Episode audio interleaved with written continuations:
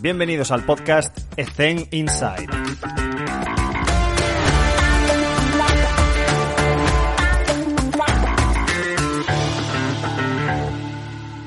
Muy buenas a todos y bienvenidos un día más a Ethen Inside. Hoy está con nosotros Saúl. Saúl, ¿qué tal? ¿Cómo te encuentras? ¿Cómo estamos? Hola, ¿cómo estamos? Bien, todo bien, todo bien. Todo muy bien. La verdad es que un privilegio estar aquí contigo. Me alegro de que, de que hayas aceptado. Y, y Saúl, me gustaría eh, empezar porque nos contextualices un poco cuál es tu día a día en una jornada laboral normal, una semana tipo, digamos, para que la gente se vaya poniendo en, contexto. Vale, perfecto. Bueno, yo en primer lugar darte las gracias a ti, Ares, por, por el podcast. Yo sé que siempre que hacéis las entrevistas siempre te lo dicen, pero es verdad, es de agradecer porque nos unes a, a un equipo de, de, profesionales que vivimos en la pasión de nuestro trabajo y, y, podemos, como te decía antes, la palabra de jugar, que yo eh, utilizo mucho esa palabra, con otros profesionales, aunque no estén al día a día, y, y para mí es, es, un verdadero placer estar aquí. Eh, dicho esto, pues bueno, mi día a día eh, se basa como en dos partes, una a nivel personal, otra profesional, lo intento, lo intento guiar mucho ahí. Eh, tengo la suerte y privilegio de llevar a mis hijos siempre al, al colegio eh, entonces, pues la guerra mañanera, la guerra mañanera, luego le llevo al cole y ya ahí empezamos el, día a día.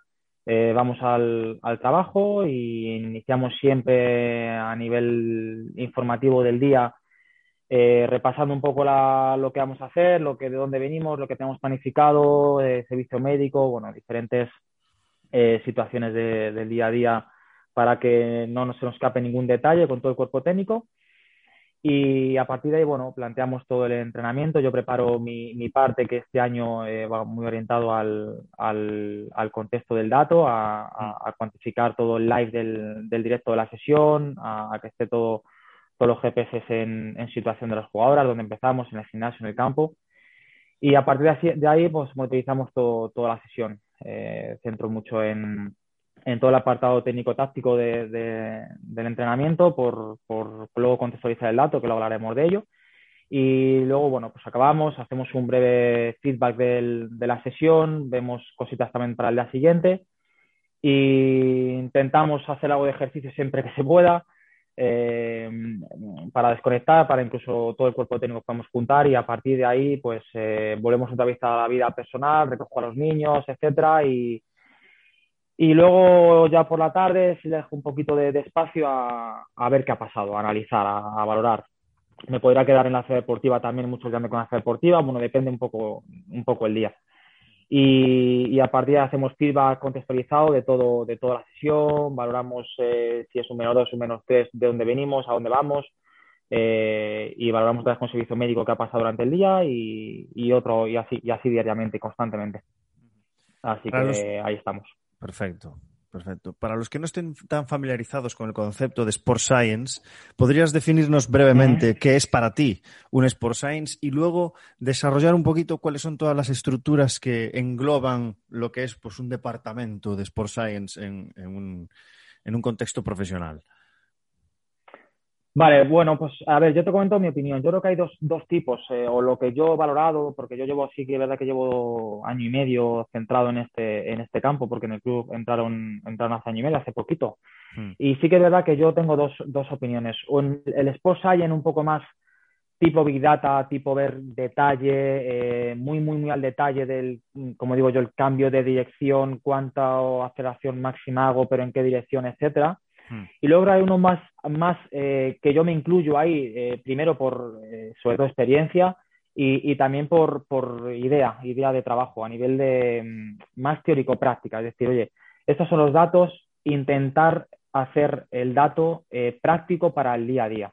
Mm. Entonces, para mí, o yo me considero como un Sport en este año, que bueno, no me considero tanto porque hay profesionales de la talla mundial, pero sí que es verdad que yo me centro más en, en, en, el apartado del dato, de contextualizar el día a día, qué le puedo aportar al míster eh, a nivel de la tarea, a nivel de, del partido, si hemos corrido más, por qué, relacionarlo con el dato de, de, de ISTA, en este caso que nosotros trabajamos con él, diferentes eh, contextos, diferentes contextos.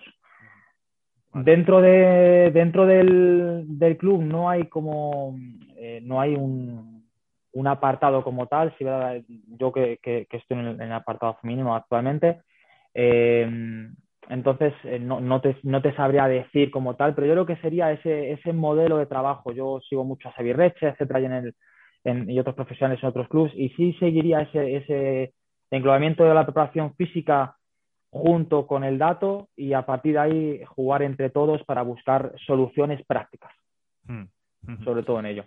¿Podrías poner algún ejemplo de yo cojo estos datos durante X tareas o X sesiones o X semanas y, lo aplico. Es decir, he tomado estos datos y he tomado estas decisiones prácticas o he hecho este informe para que tengan en cuenta lo que está ocurriendo. ¿Algún ejemplo práctico para los que no han podido utilizar este, esta tecnología?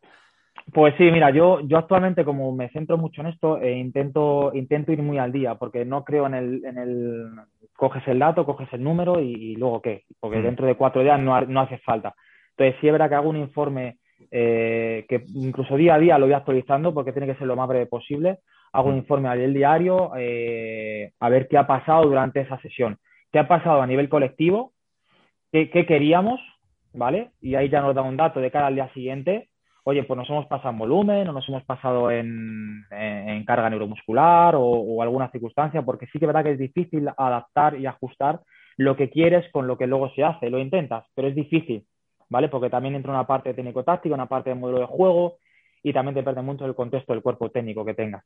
Mm. Entonces, a partir de ahí, eh, lo, que, lo que intento valorar es a nivel colectivo, luego nos vamos a nivel individual. A nivel individual, ¿qué está ocurriendo? Veo carga interna, relaciono con carga externa. Eh, y, también damos ahí un dato de normalidad o anormalidad. Mm. Es decir, la variabilidad que existe en esa jugadora, eh, incluso en el equipo, eh, en una serie de componentes. Igual, tomamos decisiones para el siguiente, porque a lo mejor eso tienes que interrelacionarlo con el servicio médico o tienes que interrelacionarlo con, con el entrenador de cada siguiente que, le gustaría hacer, con el que gustaría hacer y sobre todo hacia dónde va la planificación.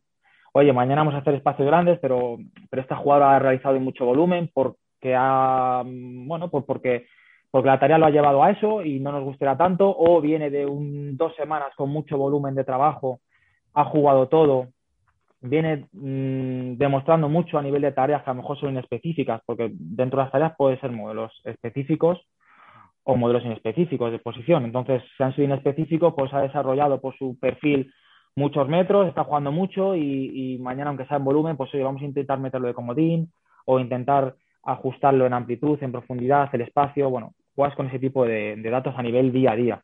Y luego ya hay un contexto, también intento luego un contexto en bloques, microciclo, cada tres, cada cuatro microciclos, y vas viendo un poco la variabilidad del equipo y la variabilidad de esa jugadora o jugador. ¿Y tenéis alguna forma? Continúa, perdona, continúa. No, no, y para buscar perfiles, para buscar ah. perfiles también de posición. Coño, eso es lo que te iba a decir. si tenéis alguna forma de, clasificar a las jugadoras por perfil de toma de datos. ¿Sabes qué pasa? Que por la, te iba a decir, por la experiencia que tengo, pues es que llevo un año y medio en esto, pero sí que es verdad que yo me considero, en todo lo que hago, me considero un friki. Me considero un friki. Eh, y de la, y de la, eh, entonces, está todo, está todo escrito y, hablo y escucho a muchos compañeros, eh, que luego hablaremos de ello también, pero sí que es verdad que, mm, que, está casi todo escrito. Te vas a Bradley, te vas a artículos que dicen, oye, pues en altas intensidades, ya no solo que recorro esto, sino que también lo hago así, así, así. Hmm. Eso está, eso está. Pero es que luego recibes 20 eh, o 22, 23, 24 futbolistas. Y luego recibes otros 5 o 6 que vienen de la base, que no tienen ese perfil o que incluso dentro de ese, equipo no has tenido datos porque no tienen ese sistema. Entonces tienes que buscar la individualización constante de la, de la carga. Hay ahora tendencias de que no, la individualización no hay que hacerla tanto. Yo creo que yo no soy ni de blanco ni de negro, soy siempre de gris, la verdad, no, no soy de no soy en extremo ni en otro. Pero sí que ahora hay que buscar perfiles, porque es que dentro de la posición tengo cuatro jugadores, pero es que esos cuatro jugadores son totalmente diferentes unos a otros. Mm. Inclusive, inclusive dentro de una reunión en la que dices, oye, vamos a jugar contra un equipo que es más transitivo. Ostras, y yo tengo un juego muy posicional. Ostras, pues es que a lo mejor eh, este central tiene un perfil más condicional que este. Luego ya está la parte técnico-táctica, ¿no? Pero tiene mejor salida de balón. Y ya se decide. Ya el, el que decide es que decide pero intentas jugar mucho con eso. Yo intento, intento relacionar todo, que no siempre se puede relacionar, por supuesto, ni esto es por esto, Pero, pero intentamos buscar ese tipo de perfiles dentro de posición. Inclusive se pueden crear perfiles a nivel de dirección deportiva también, porque van a un modelo de juego, por lo que fuera, y eso se hace. Mm. Mm. ¿Cuánto tardas aproximadamente entre, em, vamos a ver, entre que la sesión termina y tú ya tienes tus dispositivos en tu maletín hacia la entrega del informe hacia el entrenador o al staff? ¿Cuánto, cuánto, cuánto podrías tardar? Bueno, pues eh, a mí no me gusta hacerlo, y es, y es la verdad, no me gusta hacerlo más tarde de las 6, 7 de la tarde. Y te digo de hora, y te digo de hora ¿por qué? Eh, porque siempre hay una planificación dentro del microciclo, siempre hay un modelo de juego, siempre se habla de, siempre hay, oye, vamos a, por ejemplo, para este domingo, pues vamos a jugar de esta manera, vamos a hacerlo así, así, así, y vamos a hacer estas tareas, estas tareas, estas tareas, este día va a ir a metabólico, está lo neuromuscular, hay una planificación. ¿Qué pasa? Que mm, si tú tardas en dar esa información, eh, el cuerpo técnico como tal puede tomar decisiones más tarde o más erróneas. Mm. Entonces, sí es verdad que hay días y hay días, por supuesto, hablamos de temas personales, pero sí que es verdad que, cuando me quedo en la sede deportiva va muy rápido, cuando nos venimos o, nos damos un poquito, como digo yo, después de la tarde libre, etcétera, más tarde de 6-7 no lo doy. Y al principio sí que es verdad que intentas dar un informe muy pam, pum, estás con un entrenador, estás con otro. Yo tengo la experiencia corta, como te cuento, pero muy friki y sí que es verdad que, mm, que, es que muchas veces reduzco el informe, cuando yo no veo nada, reduzco el informe, decir, oye, todo normal, todo bien, todo lo que queríamos, un WhatsApp, dos WhatsApp, chicos, esto, esto y esto, esta jugada, esta jugada, esta jugada. Luego hay informes más detallados, etcétera, pero sí verá que rápido y, como se dice, allá al pie. Exacto. Esto te lo preguntaba al hilo de la siguiente, que es, pues como hay una frecuencia de muestreo tan gigantesca, aquí el problema viene en qué variables eliges para, pues, eh, meter el, en las variables de los informes diarios o semanales o, incluso para el seguimiento de, los, de las propias jugadoras. Para, no sé, hay gente que se lo chanta allí en, en, su, en su vestuario. Mira, estos son tus datos de la semana, pues buscar fidelización o lo que sea. Entonces, ¿cuáles, ¿cuáles son las variables que a ti te parecen que están mejor, cuáles son las que están más reconocidas en la comunidad científica. ¿Qué consejos nos darías aquí? Oye, si quieres hacerlo, si estás tú solo, coge esto, esto y esto. Pues mira, eh, y vamos un poco a la pregunta después, pero sí que verdad que el, tema de he cometido errores, por supuesto. Yo al principio, cuando empecé con todo, yo eh, pues tenía la ayuda de, de por supuesto, de, la, de la marca. Y, y sí que es verdad que apoyarte mucho en ello, valorar, leer, eh, ver qué perfiles te pueden gustar más dentro del ámbito profesional que tienes. Y entonces a mirar, yo al principio busqué, el, yo me acuerdo que tenía, uff, dices, no, es que claro, a nivel metabólico esto, esto y esto, y esta fatiga y esta alta intensidad, pero claro, y cuando echas mano al folio dices tú, ostras, que son treinta y pico variables o no sé cuántas, mm. porque escuchas una, escuchas a la otra. Entonces yo poco a poco fui reduciendo el, el eh, digamos, el, el informe porque porque luego tiene, es que lo que hablamos, no es un informe como tal, luego tienes que contextualizar y cuantos más datos tienes que contextualizar es peor. Mm. Es peor porque, porque te vuelves más loco. Eh, yo actualmente, actualmente eh, tomo referencias en función, incluso le doy más importancia en función de, de, qué busco ese día. Es decir, si yo ese día es una sesión más metabólica, pues a lo mejor le damos el informe mucho al, al tema metabólico y a nivel neuromuscular si se ha escapado alguien. Si no, es que ni lo meto ni lo meto, ¿vale? No, no pongo todos los apartados como tal en una sesión, ¿vale? Siempre tienes que darlo, pero siempre hago esa la normalidad. Si estás en una sesión que es más metabólica, pues oye, pues eh, si a nivel neuromuscular nadie se sale de la normalidad, está todo el mundo en los porcentajes que queremos de partido, etcétera, pues eh, ya está, todo normal, chicos.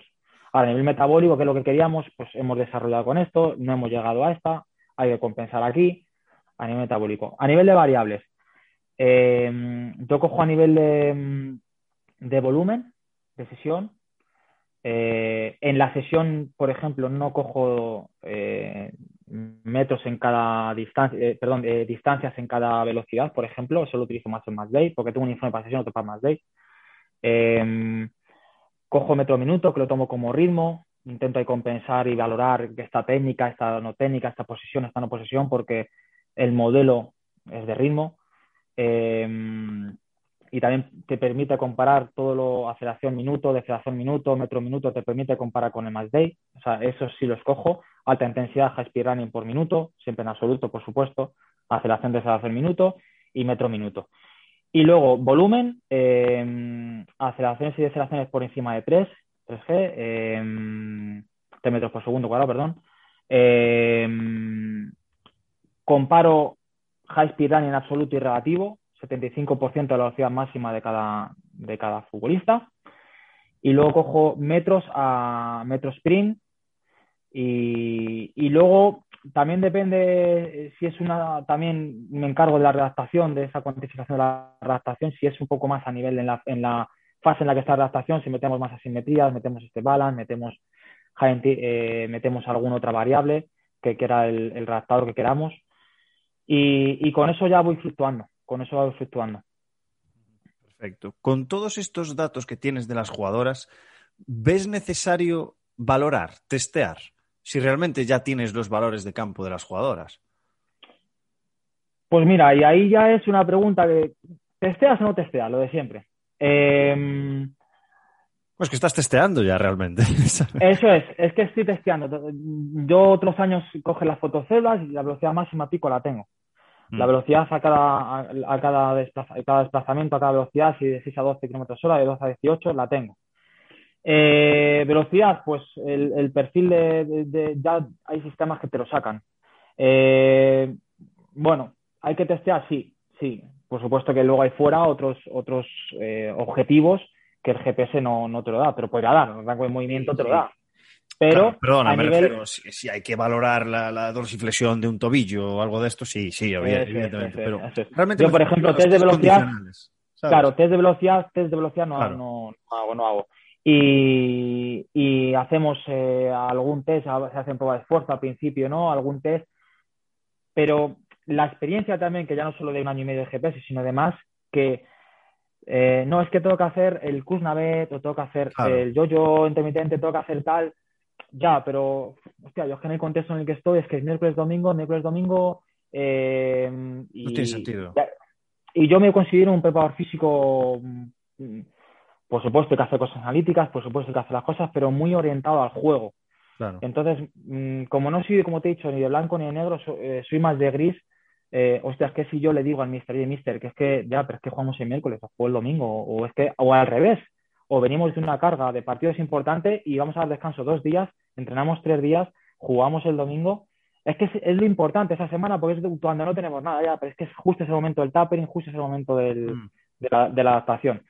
Entonces, y como luego eh, yo considero importante también el trabajo de la, del GR, de la frecuencia cardíaca, etcétera, eh, pero ya lo pongo, ya lo manejo a nivel individual, de jugadores que no están jugando, de jugadores que vienen nuevas, ya lo manejo a nivel individual y ahí ya estás testeando también. Y ahí ya estás testeando porque tienes en cada tarea, puedes comparar con posición, puedes comparar con jugadora. Luego, claro, luego ya está la practicidad y también el componente del cuerpo técnico, de, de qué grande es ese cuerpo técnico. ¿Por qué? Porque no puedes llegar a todo. Está claro, el, el, puedes crear para, mm, para valorar que está un CMJ después de los partidos, que está hecho. Eh, puedes valorar mil cosas, pero luego eso eh, tienes que unir todo y, y, y, es mucha información que a lo mejor, oye, por, por no, no hagas una cosa, no, no volvernos locos, la verdad. Uh -huh. Y me, me, vino ahora a la cabeza un comentario que hizo uno de los ponentes del, del, del máster que estuvimos este fin de semana, que, era todo muy práctico y vinieron con, con los dispositivos GPS, ¿no? Eh, uh -huh. Y decía, en el... Es que no puedo decir el deporte tampoco, pero bueno, básicamente, él est estaba en el club, era preparador físico, Sport Science también, y, y él llevaba muchos años en el club y era la única persona así que dominaba en su sección este, este tipo de dispositivos, ¿no? Entonces, fue la primera vez en mucho tiempo que un entrenador vino con su, no solo su preparador físico, sino su staff, ¿sabes? Y que sus conocimientos y su experiencia utilizando estos dispositivos hicieron que pudiese mantener el puesto, ¿sabes? Entonces, la pregunta es la siguiente. Habrá gente que nos estará escuchando que dirá, ah, pero yo en mi contexto esto no lo puedo utilizar porque, porque no tenemos los recursos materiales ni económicos para poder soportar esto. Pero ¿no crees que es, y esto es lo que decía el, experto, el ponente, ¿no crees que es importante que la gente al menos sepa más o menos cómo va el tema, cómo se utilizan y, y de qué forma se lleva a la práctica? Porque esto viene para quedarse en un futuro. Mira, yo creo que esto es como todo. Bueno, en primer lugar, yo incluso, fíjate, la figura mía de ahora, yo creo que me, me, me, siento muy, muy igual al, a lo que acabas comentando antes del ponente este que ha dicho del máster. Muy, vamos, igual. ¿Por qué? Porque el tener varios conocimientos, yo me considero una persona, yo he hecho de todo. He estado en el medio he estado de soy redactador, soy poder físico, he estado en el medio acuático, he estado de poder físico, he estado de redactador, e incluso en el mismo club he estado durante tres años, tres figuras diferentes dentro de un cuerpo técnico. He estado de redactador mucho tiempo, he hecho power físico y ahora soy más, digamos, el Sport Science, el individual, como lo queramos llamar a nivel del dato. Eso es importantísimo porque conocer eh, varios contextos de trabajo de, laboral eh, nos puede permitir una mayor facilidad, ¿vale? Primero porque mm, yo, creo, yo, yo creo que es importante conocer y saber de todo, pero te va llevando la, vida y lo laboral te va llevando hacia, hacia, un, hacia un punto que incluso puede ser uno o puede ser lo otro. Y ahí te, especializas si hace falta, pero yo creo que es, bueno saber un poquito de todo porque incluso hay compañeros que son expertos, que son los importantes. Partiendo de esa base, partiendo de, de esa base, eh, yo creo que el, sistema GPS eh, ahora mismo es, un, es una herramienta cara es una herramienta cara que a lo mejor no todos los clubes o todos los equipos se lo pueden permitir. Pero que es que mm, hay sistemas, hablamos de encoder, etcétera, que poco a poco van, van perdiendo ese valor porque se van instaurando en mm. nuestra día a día. Y, hoy en día ya mm. hay más competencia. Incluso hoy día a día, aunque no haya un dispositivo que te da 25.000 datos, hablando mal y pronto, hay dispositivos más sencillos, no tan fiables, pero que sí te dan cuatro, cinco, siete datos que ya te permiten poder cuantificar la carga con un, mm, con un precio más moderado, más mm. moderado. ¿Podrías darnos unos ejemplos? Porque aquí no hay patrocinios ni nada. O sea, puedes decir marcas si quieres. Claro, yo por ejemplo, yo por ejemplo eh, hay dispositivos que creo que se llama Player Tech, porque yo no trabajo con esa marca. Por ejemplo, esos dispositivos, eh, me consta que, que, yo cuando valoré esa marca hace tiempo, te daban una serie de parámetros y una serie de datos. Eh, a lo mejor no te daban 25, pero te da el volumen, te da a lo mejor la alta intensidad, no, no recuerdo bien, mm. porque yo he tenido la suerte de, tener ellos. Yo actualmente, a lo mejor si no los tendría, pues a lo mejor sí lo hubiera cogido. Yo actualmente, que trabajo a nivel individual también, pues tengo mi dispositivo GPS, gracias a la marca con la que trabajo, que yo estoy súper contento y de verdad, pero eh, si no, a lo mejor me hubiera adquirido algo más eh, moderado económicamente, pero que me hubiera permitido poder eh, cuantificar. Hoy en día lo que está claro es que la experiencia es clara, la ciencia está, pero también hay que cuantificar, hay que valorar un poco lo que hacemos. Si no, no, no, tienes, no tienes mejora, no puedes valorar esa mejora, no, no tienes un feedback importante. Mi opinión, mi opinión. ¿Cuál es la marca esta con la que estás tan contento y por qué? Yo actualmente estoy con, con Wimo. Mm. con Wimo. Y estoy muy contento, primero por el servicio, segundo porque creo que es bastante fiable y, y puedes jugar. Eh, oye, que es que necesito esto, claro, oye, eh, yo ahora, por ejemplo, estoy creando diferentes informes y un informe para una... Y estoy ya valorando, como digo, Fiki, pero poco a poco, pero oye, una recuperación larga de lesión, una recuperación corta, ¿qué parámetros te interesan más? Mm. para el partido, para una sesión, incluso diferentes sesiones, diferentes informes, ya han dado un pasito, yo creo que no es publicidad, pero sí que es verdad que, el día a día de, la gente que está dentro es para mejorar y, te escuchan, te escuchan, y es a, lo que necesitamos nosotros. Este experto decía que, lo digo porque lo tenía fresco, decía que estaban metiendo la, la posibilidad de meter la variabilidad entropía para ver si eran capaces de dar un dato objetivo de la variabilidad de las tareas y la complejidad de las tareas. O sea, realmente lo digo porque eh, no, no por incitar a la gente a que se vaya hacia Wimu o hacia otro sitio, que, que Catapult es el otro gran gigante, ¿no? el australiano, pero pero sí que es cierto que la gente que usa Wimu, que me lo dice en la entrevista o fuera de ella, está muy contenta por el, por el soporte y porque tú le puedes plantear cosas para, oye, me interesaría que, esto funcionase así, que me des esta funcionalidad, o sea, que son, mm, están desarrollando, y además es una empresa española, eh, claro. desarrollando en función a los expertos, que es lo que necesitan. Entonces, por ese motivo la gente está muy contenta. No sé si es el caso. Sí, sí. No, no, no, sí, sí, sí, eh, totalmente de acuerdo. Yo además no es que va, no es publicidad, es simplemente dar una marca, igual que si hablas de otras mm. marcas, pues eh, es dar publicidad. Yo es con la que trabajo y, con la que he trabajado. Yo sí que verá que a nivel de maletín, a nivel de esposa, a nivel de tal, no tenía otra marca, pero sí que verá que es que no la cambiaría. Por lo que te digo, yo voy a, donde, aquí a la, ciudad de María, donde está la empresa, y, mm. te va, y es el servicio, es el, y oye, que necesito esto, y te juntas con uno, te juntas con otro, y es, es totalmente, y es eso, es que a mí me gustaría crear esto, ¿Cómo lo podemos hacer? Y, rápido, pum, pum. Entonces yo creo que la, complejidad, y va a ir ahí, va a ir ahí luego, la complejidad del fútbol, que hoy en día el dato te dice una cosa, pero no, te dice que porque corras más o hagas más alta intensidad, además hay artículos de eso, no ganas. No, no, hay, hay otro tipo de, o incluso yo creo que va a ir mucho al, también al, trabajo del Big Data, que hoy en día el Big Data este también se está metiendo mucho para, oye, este tipo de datos con esto nos puede repercutir esto, o esta posición de balón Hmm. que ya hay compañeros que están trabajando, tengo esta posesión o en este momento del juego, cómo está los eh, world case escenarios, estos de, máxima exigencia. Se va creando mucho al juego y eso, yo si fuera un dato totalmente descontextualizado, a lo mejor estaría con mis hijos en casa tranquilamente porque no me gusta mi trabajo. Yo mi pasión es el trabajo y yo soy muchísimo, como te comento, hoy en día estoy con esto, la redactación me encanta, en el medio acuático soy especialista, he estado muchísimo tiempo, he trabajado en todos los ámbitos y es eso lo que, lo que te hace mejorar. Entonces, ¿qué pasa? Que todos los conocimientos que he hecho en redactación, en población física, el día a día, la experiencia, el, pues ya digo, oye, y ahora con el dato digo, ah, vale. Y entonces ya te permite otra visión diferente y es lo que me está gustando. Qué bueno. Em, mm. citaste en varias ocasiones el tema de la planificación y la importancia que tiene. Em, hay diferentes versiones en el podcast. Esto es, esto es lo bueno, que nos enriquece a todos, ¿no? Entonces, antes de hacer la pregunta que tengo en la cabeza, me gustaría que me dijeses qué es para ti planificar. Y luego, y luego te hago la pregunta de, verdad, pero ¿qué es, ¿qué es para ti planificar? Pues para mí planificar es, eh, hablando y rápido y sí. al del pie, es organizar las ideas que tú tienes.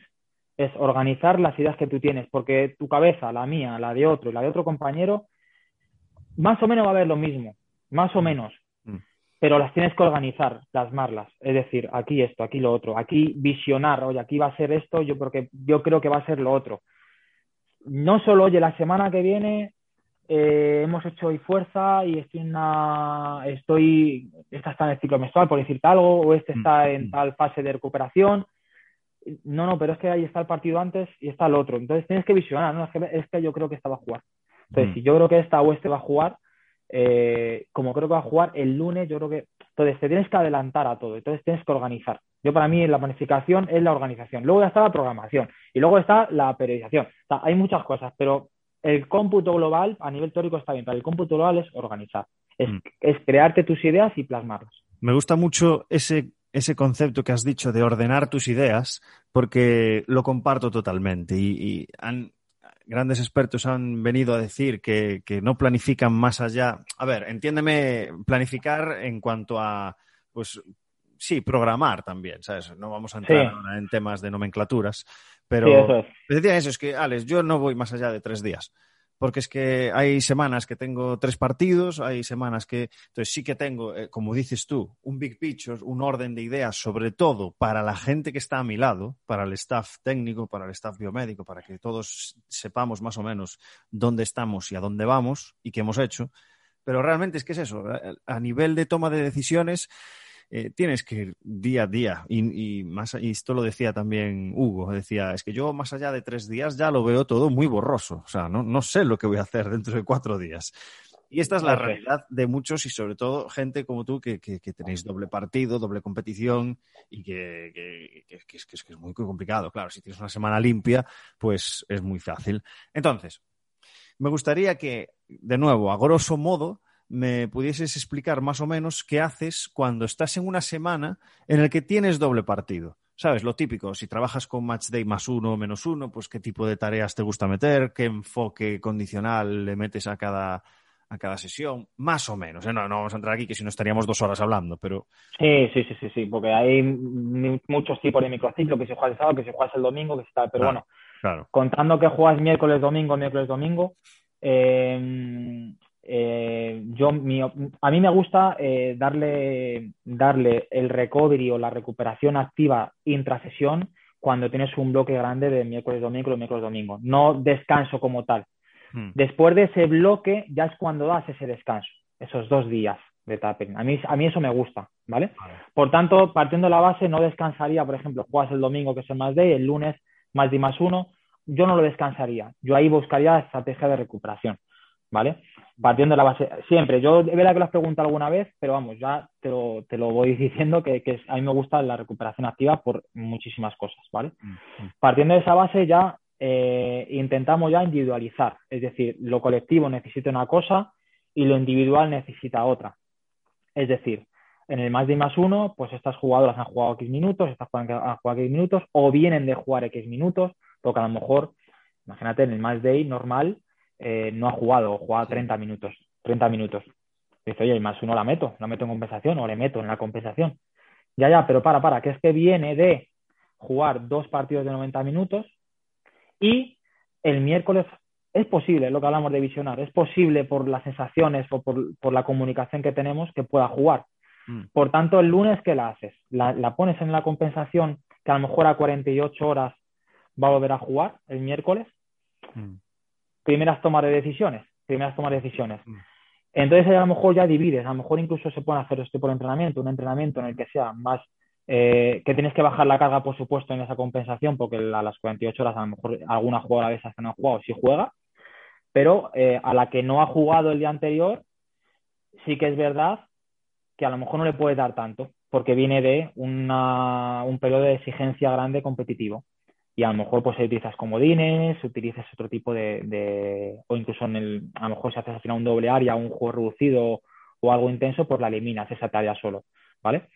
Luego eh, intentas mantener una serie de parámetros, de valores, que no se vaya mucho en volumen, que no se vaya mucho en aceleración de aceleración, porque ya tienes, es que va a ser recuperar prepartido, recuperar, prepartido, recuperar, prepartido, con muchos juegos el miércoles, el jueves el más day más uno tienes esa compensación, esa recuperación, el viernes puedes crear algo técnico-táctico y el día del prepartido también, pero ese técnico-táctico es la comunicación con el cuerpo técnico. Oye, tenemos que crear tareas que no tengan una exigencia a lo mejor defensiva, que, no, que sea más a nivel de un momento de juego, de un momento de juego, que sean tareas más dirigidas, si nos metemos en, en, ámbito de tareas, o, o más posicionales, o ya juegas con la densidad de la carga pues intentas modificar un poquito, un poquito eso. Y sobre todo optimizar luego las recuperaciones después de, entrenamiento o, después de partido. A nivel colectivo. A nivel individual, oye, es que el miércoles no ha jugado, viene sin jugar, pues esa jugadora o en el periodo, o en el más de más uno tienes que compensar de alguna manera.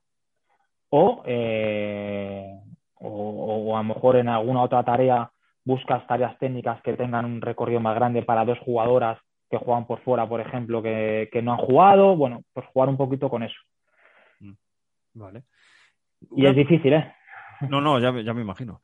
Em, si, o sea, en el contexto en el que estás, eh, voy, a hacer, voy a hacerla de otra manera la pregunta. Si, yo te diera, no, no voy a decir una cifra, si yo te diera un cheque en blanco para que, para que tú tengas tu propio, tu propio departamento de Sport Science y, tuvieses todo el dinero que tú quisieras para invertirlo en lo que tú quieras, recursos humanos, recursos materiales, recursos de infraestructura, eh, de, quiero una habitación aquí, quiero un departamento allá, quiero mm, lo que tú quieras, cheque en blanco. Es decir, cuando acabe la temporada veremos qué presupuesto has utilizado y luego me lo justificas.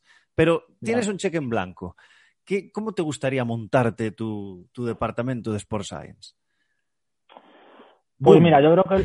Eh, a ver, yo creo que mm, el, valor más importante, eh, y, esto también lo ha creado la experiencia, son las personas. Lo primero son las personas. Los conocimientos y los que puedan aportar. ¿Vale? Pero, pero sobre todo también las personas, esa proactividad, esa iniciativa, ese querer estar. Eh, es muy importante. Entonces eso habría que cuidarlo, habría que cuidarlo mucho. Mm. Porque mm, a lo mejor me debí un poco de la pregunta, pero sí te quiero hacer este KitKat porque sí que es verdad que hay mucha gente que, que es muy válida, muy, muy, muy válida y no está lo, lo valorada que tiene que estar.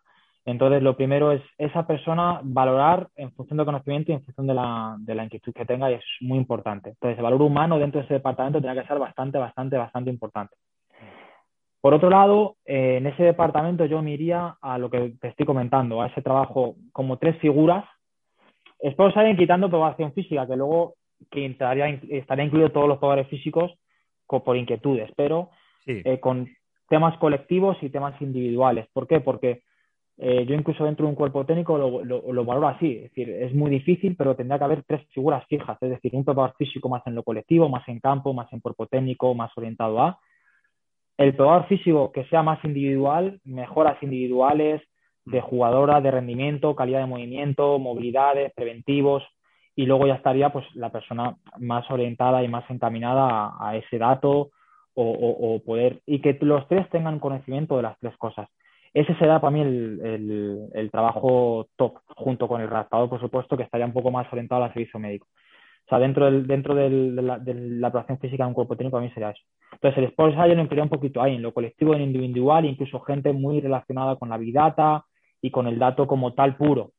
Que luego ya profesionales dentro de lo colectivo, dentro de lo individual, que lo puedan contextualizar. Entonces, ese sería un poco a mí mi, mi, mi- mi top. La- el conocimiento, el valor humano y la buena organización, porque hay muchos, mm, en muchos sitios, hay mucha gente muy buena, pero como no se esté bien organizado o no haya una buena interacción o uno esté en un extremo de la fe deportiva, el otro en otro extremo de la fe deportiva, todo eso, todo eso cambia. Todo eso cambia. Yo, por ejemplo, actualmente estoy en, en otra fe deportiva diferente a la normal, a la que siempre he estado, y es totalmente diferente porque no puedo, no puedo hablar con compañeros, no puedo jugar, solo hablar por teléfono con, con, compañeros míos. Y em, vamos, a, vamos a ver. Es que no quiero hacer la pregunta e influirte en ella. Eh, esta, esta es difícil, ¿eh? Me la voy a, me la voy a pasar. La voy a pasar. Eh, o júgatela, yo, y yo me intento no influenciarme. Vale. ¿Quién ha sido eh, en el entorno profesional? ¿Quién ha sido la persona que más te ha influido? En el entorno profesional, la persona que más me ha influido, fíjate, es difícil, ¿eh? Es difícil, porque es lo que te comentaba, como he estado en tantos ámbitos, he estado en clínica, he estado en redactación en clínica, he estado en probación física semiprofesional, Mm. profesional, redactación semiprofesional, con, como digo yo, mis, mis mujercitas o mi, o mi deportista profesional. Eso te pasa a ti un poco ahí en, en, eh, en el trabajo en el que tienes también. Entonces sí que es verdad que la influencia iría por momentos, iría por momentos. Ujú. Eh, me influencia mucho en el... Puede en ser, una el- puede ser una pregunta imposible ¿eh? y pasamos a otra. Es difícil, es difícil porque incluso ya te vas a temas personales también, porque te vas a temas personales, pero, pero sí que es verdad que a nivel técnico-táctico me han influido personas, a nivel de preparación física me han influido otras, y dentro de- del mundo de las formaciones que hay muchos, hay muchos, hay muchos. No, no te sabrá decir, ¿eh? De verdad te lo digo y no es por Sí, sí, quitar sí, la pregunta y nada. Si me costó Diría- un huevo hacer la pregunta para... para- Diría, diría desde mejores amigos míos actualmente que son hasta fisioterapeutas que me han influido en, oye, esta formación, o incluso yo voy a hacer fisio y, oye, no hagas fisio porque trabajas con otros 80, céntrate en otras cosas, en otras mejoras, claro, de verdad, porque somos un equipo, entonces, ¿para qué vas a hacer fisio si tienes 80 personas ahí? Sí. Eh, desde compañeros actualmente que, que te, te, te dan eh, opiniones sobre base su experiencia, no el trabajo día a día de GP, no su experiencia, oye, pues este aquí, este conocimiento aquí, o trata esto así, de esta manera, o la dirección deportiva trata de esta otra manera, porque tiene mucha más experiencia en el, en el ámbito profesional. Desde, por ejemplo, a lo mejor la primera, primerísima, por ejemplo, es Alen, Alen Sola, que le consideras amigo mío, que cuando yo empecé en el mundo profesional, en el, dentro del medio acuático, bueno, pues afinidades, pum, pum, empezamos, soy Alen, papá, papá, y ahora es amigo mío. Mm. Es que hay, hay, hay muchas figuras, hay muchas figuras. Imagínate un, un- un compañero de profesión que recién acaba de terminar la carrera o está empezando y te está escuchando y dice, joder, pues, pues me has convencido, tío. O sea, quiero utilizar este, este tipo de dispositivos y GPS, acelerometrías y todo esto. ¿por dónde empiezo? O sea, ¿cómo me formo? ¿Cómo, cómo contacto con alguna compañía que me pueda prestarlos o que venga un grupo de investigación a, yo qué sé, hablarlo con la universidad, eh, incluso plantearme hacer el doctorado para poder utilizarlos. ¿Por dónde empezar y por dónde continuar a familiarizarse con todo esto y hacer una propia formación? Aparte de la que te da la propia compañía, evidentemente, claro. Claro. A ver, yo en primer lugar vería un poco el contexto en el que, en el que está. Eh, en el que está. Sí que es cierto que, oye, entras en un equipo de yo, mi, profesión es el fútbol, mm. pues dices, oye, pues quiero este sistema. Pues lo primero es ponerte en contacto con la empresa. Eh, ¿Qué empresa? ¿Qué empresa te viene bien? Lo que estamos hablando. Hay muchos profesionales hoy en día con formaciones que, te lo dicen y, oye, pues llamaría pues, a Wimo, a Cata, por lo tal, oye, que tienes esto, que, pero no tengo dinero, porque a lo mejor inclusive es lo que hablamos, en la misma empresa te pone en contacto con alguien que dices tú una universidad o alguna cosa. Si no me ponen en contacto con la universidad, que hoy en día también hay muchas eh, líneas de investigación orientadas a la cuantificación de la carga. Entonces, oye, pues me, gustaría. Hay muchas veces que es imposible, que, es, difícil, es difícil, pero sí es verdad que yo no abriría muchas puertas. Hoy en día, como se suele decir, que no llora no mama y, tienes que hacerlo, tienes que hacerlo. A partir de ahí, si ya tienes sistema, pues eh, eh, primero es, valorar.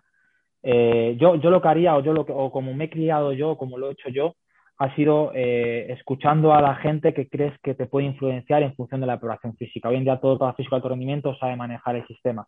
Mm. Eh, yo, por ejemplo, pues, me influencia mucho por eh, dos tendencias, que son la de Julen, Castellá, Julen y, y, Casamichana, y luego todo el otro lado, Manuel Puente y, y, Miguel Ángel Campos. O sea, si son dos, unas intermitencias, me gusta una cosa, otro de otra. Entonces, yo lo que siempre intento hacer en todo es como están tantos momentos, es decir, oye, pues mira, ahora me dedico a esto, pues intento ver qué hay ahí hmm. y a partir de ahí escuchar.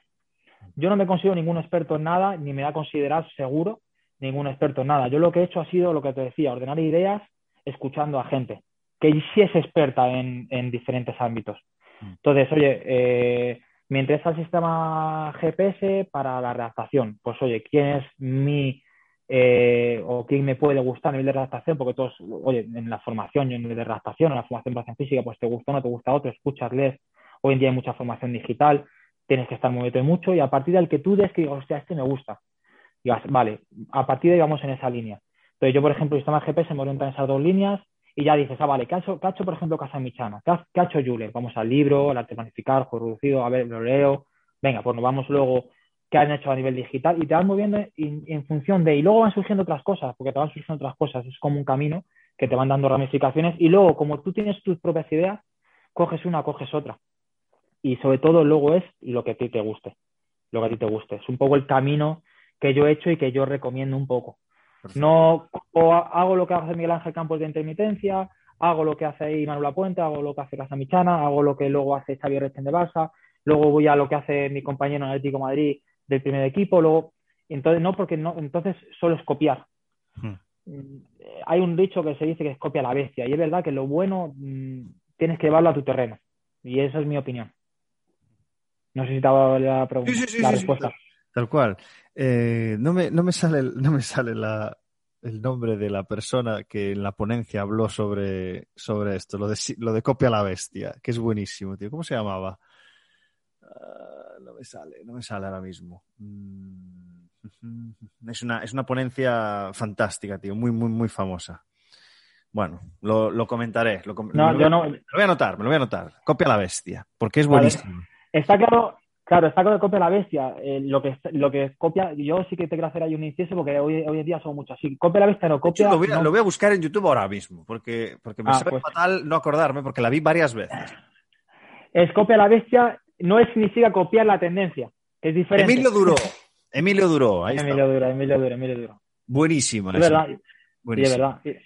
Copiar la bestia no significa copiar la tendencia como te lo a No es, oye, hoy toca agua fría y al agua fría para todo. No, no. oye, pues me puede interesar el agua fría después de la recuperación, para la recuperación de esfuerzos. Vale. Hmm. Vale, ahora, ¿quién es bueno en esto? ¿Quién puedo ir yo tirar por esto? Pues te vas a una bibliografía, te vas a otra, de esa bibliografía te va un artículo científico, te lo lees, te gusta un artículo dentro de una ponencia que tú has visto de eso y lo coges y lo estudias bien. Mm. Mm, bueno, esa es la idea, esa es la idea. Y luego ya es, o haces agua fría o no. O haces agua fría en el más uno o en el menos tres o en el menos dos, mm. pero tu idea, tu idea. Sí, pero primero copia la bestia. Pero primero copia la bestia, copia la bestia. y luego ya te importante. Tu, paradigma personal. Eso es.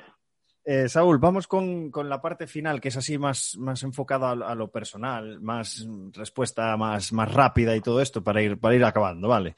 La primera, ya la sabes que siempre la hago, que es la de los errores, pero le voy a dar un giro que le estoy dando últimamente porque lo estoy cambiando y como como aquí somos muy informales, la pregunta es la siguiente. En vez de decirme un error cometido y qué lección aprendiste, por favor, ¿podrías comentar con nosotros alguna cagada que has cometido y, qué lección aprendiste? ¿Sabes? Porque mucha gente dice, no, porque al principio... Cuéntame algo, cuéntame algo concreto, alguna experiencia que se pueda contar, obvio. Alguna experiencia de cagada, pues ¿sabes qué pasa? Que como hay tantas cagadas en el día a día que, ya, que, ya, que ya una así fuerte, eh, una así fuerte, una así fuerte, pues yo creo que al principio, como, como siempre, cuando no tienes tanta experiencia que, o tienes poca y, la que te ha ido encima ha sido, ha sido buena, dices tú, venga, pues eh, vamos a hacer esto, vamos a hacer lo otro, entonces te metes en el gimnasio, empiezas a trabajar, mm. dices, no, pero yo creo que esto lo podemos hacer, no, pero esta, o esta evidencia, o este artículo o tal, pues dices, no, no, pero lo podemos hacer, pero que este, este lo podemos hacer, es excéntrico, venga, pues lo hago, lo hago. Entonces, eh, al día siguiente, pues jugadores con molestias y, claro, y Saúl es el, listo de que dice, no, es que como lo dice y se puede hacer y esto es bueno para esto, ya, pero es que a lo mejor no es bueno para este jugador y para ese sí, o para... Entonces, cagadas de esas, eh, cagadas de esas muchas. Será que yo soy amarrategui, ¿eh? No te voy a engañar, yo soy amarrategui. Yo soy mucho escuchar, de ver, analizar y, mm. y no intentar tirarme a la piscina pronto. Y eso la verdad es que es bueno y es malo. Es malo porque, bueno, pues eh, hay veces que te quedas en el tren fuera o algo, pero también es verdad que, que, es bueno por eso, para no cometer tantas cagadas como, como tal. Eh, pero, pero, sí, en, ese, en, esa, en esa línea, de, hacer una cosa porque, bueno, yo creo que no va a pasar nada, lo que hablamos, no cuantificas, no tienes, eh, no miras, no tal, venga, pues lo hago mm. y hostia. Mm. La semana pasada hablábamos sobre esto, sobre el tema de que cuando empiezas, tienes un potencial de creatividad que conforme van pasando los años se va perdiendo un poquito porque si eres más conservador. ¿Sabes? Te vas convirtiendo en más conservador. Y ahora que sé la palabra creatividad, pues, eh, y eso sí lo puedo lanzar porque yo creo que eso sí es bueno para la gente que está haciendo ahora mismo, porque hoy en día hay mucha información en Instagram, en redes sociales, del ejercicio del bosu, del plato en la cabeza, de la pesa aquí, la otra cadena aquí y la otra aquí. Y, luego, ostras, que pues yo llego con esto y los futbolistas van a quedar flipados, el entrenador también, y muchas veces es bueno la base, la base es buena para luego ya empezar a crear o las ideas que tú lo puedes ir dando. ahí lo lanzo. Y en eso hemos hecho todos. Te metes el típico bosu con otro bosu ahí y que de repente, o bueno, te haces la cagada, mira, se me acaba de ocurrir, cabos, coges la cabos el primer día. Nada, pues yo lo he visto, pum, pum, pum, pum, lo pones, lo ajustas el cinturón, pero hostia, ¿dónde pones los pies? ¿Atrás o adelante? O en medio. Y pum pum, y venga, ya, tira, ¡ay! y se me va para atrás un poco. Y que hoy en día, y que hoy en día, aunque lo dices, y estás tú con la, con alguien que le estás enseñando, y estás tú con la, con la cabos, dices, oye, y estás tú intentando que no se caiga, y aún así, porque estás tú, alguna o algunos se caen. Y eso que le estás explicando bien y tal. Entonces, cuidado con esto, porque a mí me ha pasado que se cae para atrás y la típica risa, pero se tuerce el tobillo, el domingo no está y te crujen. Mira, caga de inicial, ¿ves? Se me va mente. Qué bueno. Este, las dos que has contado me han pasado a mí también y seguro que le ha pasado a mucha gente que te está escuchando. A todos, a todos, a todos. Sí, sí, em, cuéntame, eh, el invento al que estás más agradecido. De lo que sea, el, ¿eh? El invento al que estoy más agradecido. del, día a día. A ver, te puedo decir, te puedo decir uno personal y otro profesional. El personal, el, personal, eh, aunque yo yo soy bastante, como digo yo, aunque la palabra sea bastante nazi, bastante tal con el tema de las digitalizaciones en, los, en el ambiente infantil, el tema de todas las apps estas de infantil, de los cuentos, de los a mí eso me ha dado la vida, porque con los dos niños, el ordenador, los informes, el departamento de entrenamiento, eso a mí me ha dado la vida a nivel del día a día el día a día. Y el balón de fútbol para el hijo, ni te digo ya, pero bueno, no son inventos. No, ya en serio, el, día a día a mí lo que me ha más, más me ha mejorado mi ámbito profesional, fíjate lo que te digo, y te digo a lo tiempo y te hablo desde el punto de vista de eh, contestación de la carga, etcétera, es el agua. Yo a nivel de, de medio acuático, yo cuando empecé en el medio acuático y tal, a mí me ha, me ha, venido bastante bien para optimizar mi trabajo como tal. Yo te estoy diciendo que llevo con los GPS solo un año y medio, eso se ve el año y medio. Pero eh, todo lo anterior, la operación física, la readaptación, eh, todo lo que he ido creando en el medio acuático, la experiencia que he ido cogiendo en ello, mm. para mí el medio acuático eh, me ha ayudado mucho a nivel de mi ámbito, a nivel de recuperación, para, ya os he mostrado mejorar fases, hay ponencias y podemos, eso esto es otra charla, pero me ha ayudado mucho incluso a nivel condicional, mejoras de rendimiento, capacidad aeróbica, entra una lesión. Eh, a mí el medio acuático me ha, servido, me ha servido muchísimo dentro de mi ámbito profesional. Actualmente, si me hablas de esposa y tal, pues oye, a lo mejor no tanto eso, eso, pero sí, si hablamos a largo plazo de todo mi ámbito, a mí el medio acuático incluso me da oportunidades. Entonces, el medio acuático me ha venido bastante, bastante bien. Como, no como invento, sino como herramienta. Sí, sí, sí. Sino como herramienta. Y ahora, por supuesto, el, el, tema de la monitorización, pues para mí ha sido el, llegar y el dedicarme a ello es eh, dado trabajo este año. Con eso te digo todo. Entonces. Qué bueno. Eh, Saúl, cuéntame algo absurdo que te guste hacer. ¿Sabes? Que puede ser un hobby o, no. O sea, algo absurdo que digas. Igual para ti no es, pero para el resto sí. algo absurdo que me gusta hacer. Y si no, pues mira, un hobby que tengas, ¿sabes? No, eh, absurdo y hobby son las dos cosas. Eh, yo por, por, desgracia, pues bueno, pues eh, con los dos niños pues puedes disfrutar, puedes disfrutar, pero no disfrutas tanto con viajes, en el día a día, etcétera. El hobby y lo absurdo es ponerte a jugar a los niños y que te vista de princesa, que te pinten la cara y que, y que hagas todo, todo, todo, todo eso es, es lo absurdo pero es mi hobby. Actualmente, y le intento, lo intento hoy en día cuidar mucho, aunque es difícil también, pero ese es mi hobby. el pasar tiempo con la familia, el pasar tiempo con mi mujer, eh, eso hoy en día no, no, está pagado. Y los que se dedican al mundo profesional del fútbol con tanto viaje, con tan, mm, si lo están escuchando, lo van a. Sí, sí, sí, sí. Ha salido van a... muchos, muchos compañeros diciendo esto, el tema de conciliar bien lo profesional con lo personal, porque es muy, el alto rendimiento es muy estresante en ese sentido, por lo que dices, por tanto viaje y tanto. Claro, y saber desconectar, ¿eh? Porque, y saber desconectar y en qué momento y cómo organizar esa desconexión, porque por suerte, por desgracia también, pues tenemos, eh, estamos trabajando nuestra pasión Mm. pero es, es, que es casi 24 horas. sí, sí, te lo llevas a casa, sí, sí, sí, sí.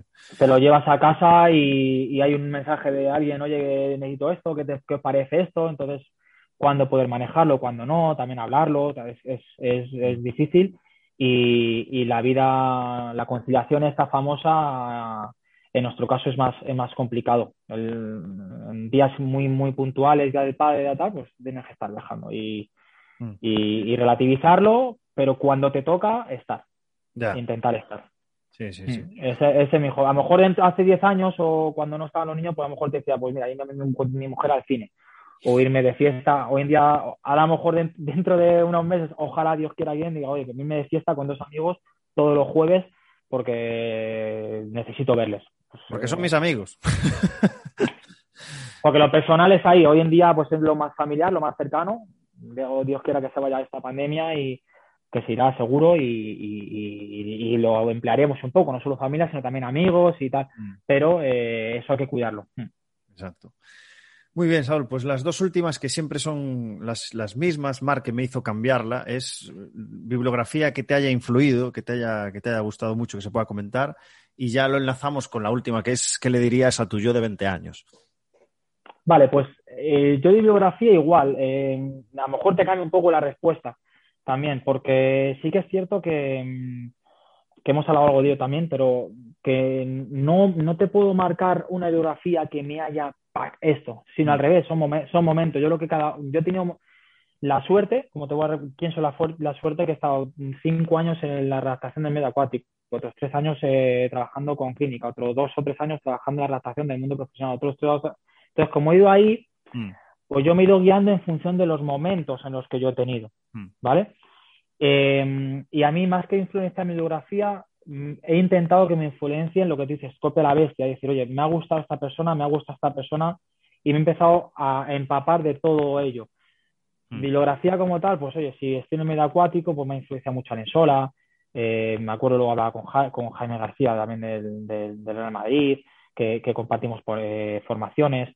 Eh, me influencia mucho por ese ámbito. Y a partir de ahí pues ya por biografías iniciales. Cuando empecé en la preparación física, por ejemplo, pues me gustaba mucho la filosofía un poco del Fútbol Club Barcelona, de, Cirulo, que más o menos nos gustaba a todos, entonces pues me acuerdo de un libro que incluso puede gustar a nivel de iniciación, que ya es antiguo, pero ¿cómo se llama? La planificación de, del futbolista, que era de Albert Roca, yo recuerdo, que era de Mac Sports, súper sencillo, 70, 80, mm, que te, hablaba, un, te hablaba un poquito, a mí, a mí por ejemplo, eso me ordenó ideas me ordenó ideas para yo organizar mis ideas a nivel de, de física.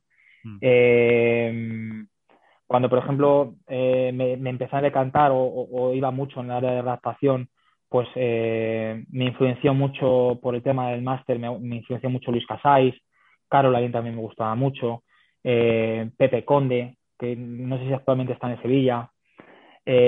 por supuesto, luego te ibas a más analítico de tendón, pues a lo mejor Ángel Basas o trabajos de, de Mendiguchía, pues ibas viendo un poco más, no, como tal, un libro que te puede decir este. Mm, Cuando empecé en el fútbol femenino, pues sí, a lo mejor que es tan estricto o, un poco más cerrado o no hay tantísimo, tantísimo, pues a lo mejor si te centras más, como hablamos, pues copia la bestia, pues mi amiga Blanca Romero, Esther mm. Morenco, gente que lleva mucho tiempo dedicándose al fútbol femenino y hasta algo saben. Entonces, pues vamos a hablar, vamos a valorar qué han hecho, qué han hecho, ya vas viendo tienes ya una recopilación y ahora mismo tengo un disco duro entero de fútbol femenino.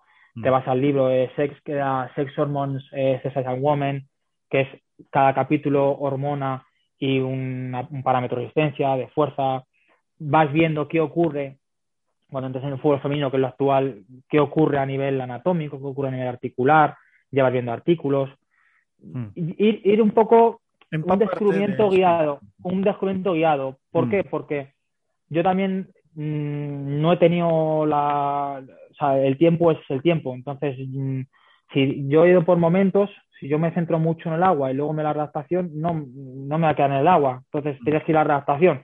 ¿Me vale? Sí, me vale, ya tengo algo aprendido. Entonces, ibas, ibas enlazando cosas. Mm, Hoy en día, si me hubiera dedicado solo a la aprobación física, pues a lo mejor te podría decir mil libros.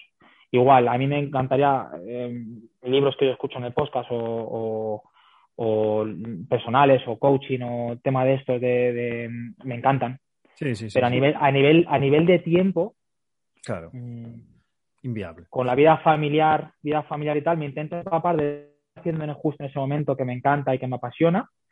Y luego ya, eh, si queda más tiempo, pues, pues le, daríamos. Tengo ahí alguno mirado para los viajes, pero igual los viajes intento aprovechar para analizar, para hacer informes, para empaparte de lo tuyo. Igual debe empezar a resumir libros. ¿Sabes? Puede ser. Ahora un libro. Puede ser. Puede ser. Claro, eh, a mí, por ejemplo, el, me ha gustado mucho en, lo que te digo, el Sex Hormones eh, SS Woman. Este lo recomendó eh, Esther Morencos o, Pilar Hueso, no me acuerdo, pero una de las dos lo recomendó este libro, que me acuerdo, sí, sí, sí. Sí, es un poco, es un poco la Biblia, es como cuando empiezas con, fisiología, que te vas al de Wilmore, el, eh, fisiología de ejercicio de Wilmore, que es la base un poco, pues cada capítulo te cuenta una cosa y luego de ahí ya vas viendo infografía, vas viendo bibliografía. Pues este es igual, yo cuando empecé en el fútbol femenino, aparte de empaparme de gente y compañeras que se dedicaban a este ámbito, pues ya vas valorando un poco la bibliografía que te va interesando y a mí ese libro me, gustó mucho. Mm, mm. Perfecto. Y me sigue gustando porque vas viendo capítulos y vas, retomándolo. Mm, Última pregunta, Saúl. ¿Qué, consejo le darías a tu yo de 20 años? ¿Qué consejo le daría yo de 20 años y al de hace poco? Pues mira, eh, sí que es verdad que yo tengo, hay, gente que lo ve como una virtud, como un defecto. Yo al principio lo veo como un defecto que es un poco el, el perfección, la perfección. Sí el relativizar las cosas, tienes que relativizar las cosas. Yo queras, eh, sales con tanta pasión en querer demostrar las cosas, que ya no solo que te confundes en, en intentar correr tanto, sino que también en, en, que tiene que ser todo perfecto, todo debe salir bien, si no sale bien te vas a casa jodido, si, ya ni te cuento si se lesiona un jugador que te piensas que es tu culpa, que lo hablaba también hace poco en un podcast, no, me acuerdo quién, quién, quién, lo hablaba, pero, no me acuerdo. sí que verdad, sí, pero sí verdad que me quedó, me quedó, me quedó grabado Antonio eh, Caballero fue uno, uno de ellos. Y otra persona comentó esto. Te vas jodido porque te vas jodido, pero tienes que intentar relativizar eh, esta tarea ha salido mal, ver un poco el feedback por qué, analizarlo y, y, y, apoyarte de compañeros que, que, pueden, que pueden ayudarte a mejorar eso. O sea, mm, hay, hay, gente que dice que sale con, con, de la carrera con esa prepotencia, que yo lo sé todo, lo que ellos me han dicho es todo, yo sí que es verdad que no me no, no, comparto esa idea porque yo sí que es verdad que, que bueno, intento apoyarme, lo que estoy diciendo de, de la gente que, que, se dedica a ello, intento hablar y tal, pero sí ese perfeccionismo, eh, eso yo tengo, lo tengo, incluso hoy en día lo, lo estoy controlando porque mmm, tienes que intentar demostrar tanto en el día a día que no te puedes agobiar con eso, no te mm. puedes agobiar con eso. Y, y sí que es verdad que muchos que están saliendo a día, a día de hoy, o mi yo de 20 años o 15 años, yo sí que es verdad que, que me agobiaba eso, el más salió mal. Mm. No, no, qué cagada, no, no, no, o sea, aprendes, aprendes de los errores y a seguir trabajando y, y mm. es un, y es que esto es continuo, es una educación continua, entonces sí que me iría mucho más a eso. Mm. Y, y, bueno, pues luego el tema familiar, que lo habrá dicho también mucha gente, el, no de 20 años, pero sí de, intentar conciliar que no es todo esto, sino que también no dejes a la de gente que yo he perdido, no amistades, mm. no amistades porque las sigo teniendo, pero sí momentos en los que mm, no hay que agobiarse tanto con mejorar, que tengo este artículo, que tengo este tal, que tengo, sino que también hay que aparcar, hacer un, un parón y porque si no la cabeza no, no, no rige, no rige y nos obsesionamos muchas veces en ello. Mi opinión. Muy importante, muy importante y lo comento porque mucha gente, o sea, yo realmente hago dos conversaciones, la que se graba y la que no se graba y, puedo decir que la gente que está, que lleva muchos años eh, me comenta literalmente lo que me acabas de decir. Tú que eres más joven, eh, ya, lo, ya lo comentas, pero te lo digo, gente que lleva 30 años en el sector, eh, entiende, entiende lo que comentas y la dificultad que tiene conciliar una cosa con la otra, relativizar el error. Me, me vino a la cabeza el tema, la frase esta mítica, no sé quién es, de primero, a veces te equivocas y otras veces aprendes, ¿sabes? En plan, es. eh, esto es así. Y no demonizar tanto el error. Hay que relativizar. Es. Y no lo digo yo, o sea, lo digo porque estos expertos que llevan muchísimos años más que nosotros nos lo dicen, de que hay que relativizar todo, hay que darle, hay que hacer un paréntesis, como bien dices, un momento KitKat y aparcar todo lo técnico, todo lo profesional y dedicarte tiempo a las personas, que, que son las que quizás mañana no están ahí. Y digo, ejemplos, eso es, eso es, sí, sí, sí, reales que me han dicho. Así eso que. Sí, sí, sí, pues sí, yo, a ver, yo soy, yo tengo 35 años y lo digo, digo 36 recién cumplidos, pero sí que es verdad que yo desde los 28 soy padre, entonces eh, mm. te puedes imaginar eh, todo, todo desde el principio. Y hay mucha gente que ahora tengo compañeros que oye me voy a mudar con mi mujer o, o con mi novia o me voy a tener un niño y, ahí es donde lo que te decía ahí lo que yo quiero influenciar a, a ese compañero y decir escucha pasa tiempo con tu mujer en tu casa mm. eh, si vas a tener un niño pasa tiempo con ese bebé que, que, que yo lo he pasado porque lo he pasado porque yo he tenido la suerte de pasarlo pero pero hay momentos que tienes que trabajar, por supuesto, pero hay otros momentos que no por leerte un artículo más vas a ser mejor. Léetelo mañana porque a lo mejor estás cansado y desconectas. Y ese es el, esos 5, 10, 15 minutos, si lo vas sumando día a día, día a día, sí. eh, son muchos minutos a lo largo de tu vida. Entonces, ahí he hecho yo el, el cable y luego el, el, miedo al error, lo que te has comentado. Ya no solo el perfecto, que, que, es un poco enlazado, la perfección, que como no sé perfecto, es el miedo al error. No, no has errado, no has errado, al revés, estás equivocado y has mejorado, porque eso es una, eso es una, una evidencia. O sea, cada vez que te equivocas, eh, mejoras. El que se equivoca cinco o seis veces, eh, algo, lo tienen que hacer ver, claro. Es lo mismo. Mm. Correcto, tío, anticipar, corregir. Muy bien, Saúl, pues me ha encantado esta entrevista. Eh, llevamos, joder, se me ha pasado, eh, llevamos una hora y cuarto. Me te lo he dicho antes, Alex, te lo he dicho antes, jugar, jugar, te tiras, te pones a jugar y no paras. Te pones a jugar, ya te digo. Eh, pues nada, Saúl, un placer tenerte con nosotros. Gracias por, por tu disponibilidad y por tu nada, tiempo tío. y por tu conocimiento y tu experiencia. Así que te deseo lo mejor, como siempre digo, en lo profesional, pero sobre todo en lo personal. Y muchísimas gracias. Cuídate mucho, ¿vale? Eh, igualmente, un placer. Eh, cuídate mucho, que hoy en día es importante. Y, sí. y nada, que sigas, que sigas con, con, tu trabajo porque te lo sigo agradeciendo y te lo agradece mucha gente. Muy bien. Cuídate mucho, Saúl. Muchas gracias. Hasta luego. Chao, chao.